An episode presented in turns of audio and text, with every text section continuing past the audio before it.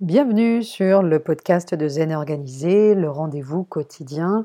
pour chouchouter son équilibre. Alors, il y a peut-être parmi vous euh, qui m'écoutez juste en cet instant des femmes hein, et peut-être même aussi des superwoman. Et effectivement, c'est à vous en particulier que s'adresse cet épisode. Je crois que l'une des premières choses à faire pour trouver un meilleur équilibre au quotidien, d'abord, c'est de poser une fois pour toutes, c'est-à-dire définitivement son costume de superwoman et de redevenir, en tous les cas, d'accepter de redevenir une simple mortelle. Parce que oui, tenez-vous bien, euh, superwoman n'existe pas et ça, c'est plutôt une bonne nouvelle. Les femmes évidemment, j'en fais partie, je m'inclus euh, dedans, sont les premières à se mettre une pression démesurée sur les épaules, et cela avant même que la société, souvent incriminée, hein, de véhiculer dans les médias l'image de femmes épanouies sur tous les plans, euh, ne le fasse. Et nous n'avons pas besoin de la société pour nous charger la mule et placer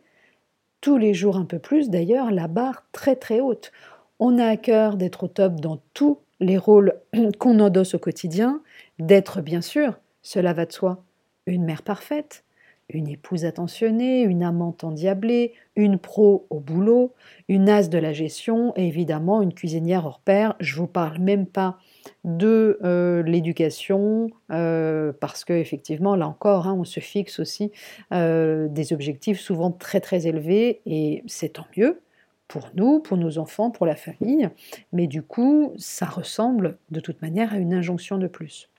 On a également la fâcheuse habitude de penser que nous sommes capables de tout mener de front en même temps et de vouloir faire rentrer une journée de 48 heures dans 24 heures. Parce que, évidemment, nous le savons bien, nous les femmes pouvons,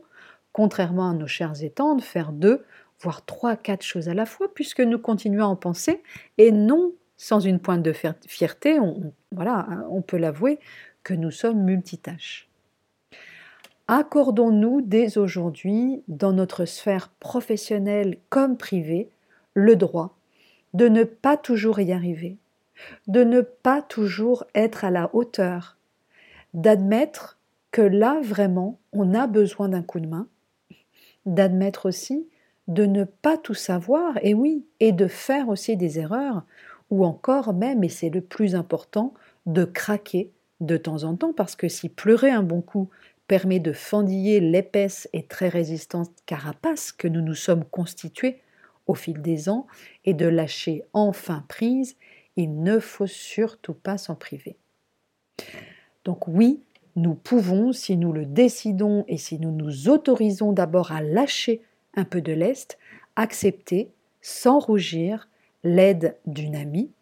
de sa maman, de son conjoint, déléguer par exemple plus souvent à son mari, autonomiser et responsabiliser les enfants, bref, à faire confiance à quelqu'un d'autre qu'à soi et surtout à accepter ses propres limites. Et vous verrez, c'est très libérateur et c'est salutaire pour tous.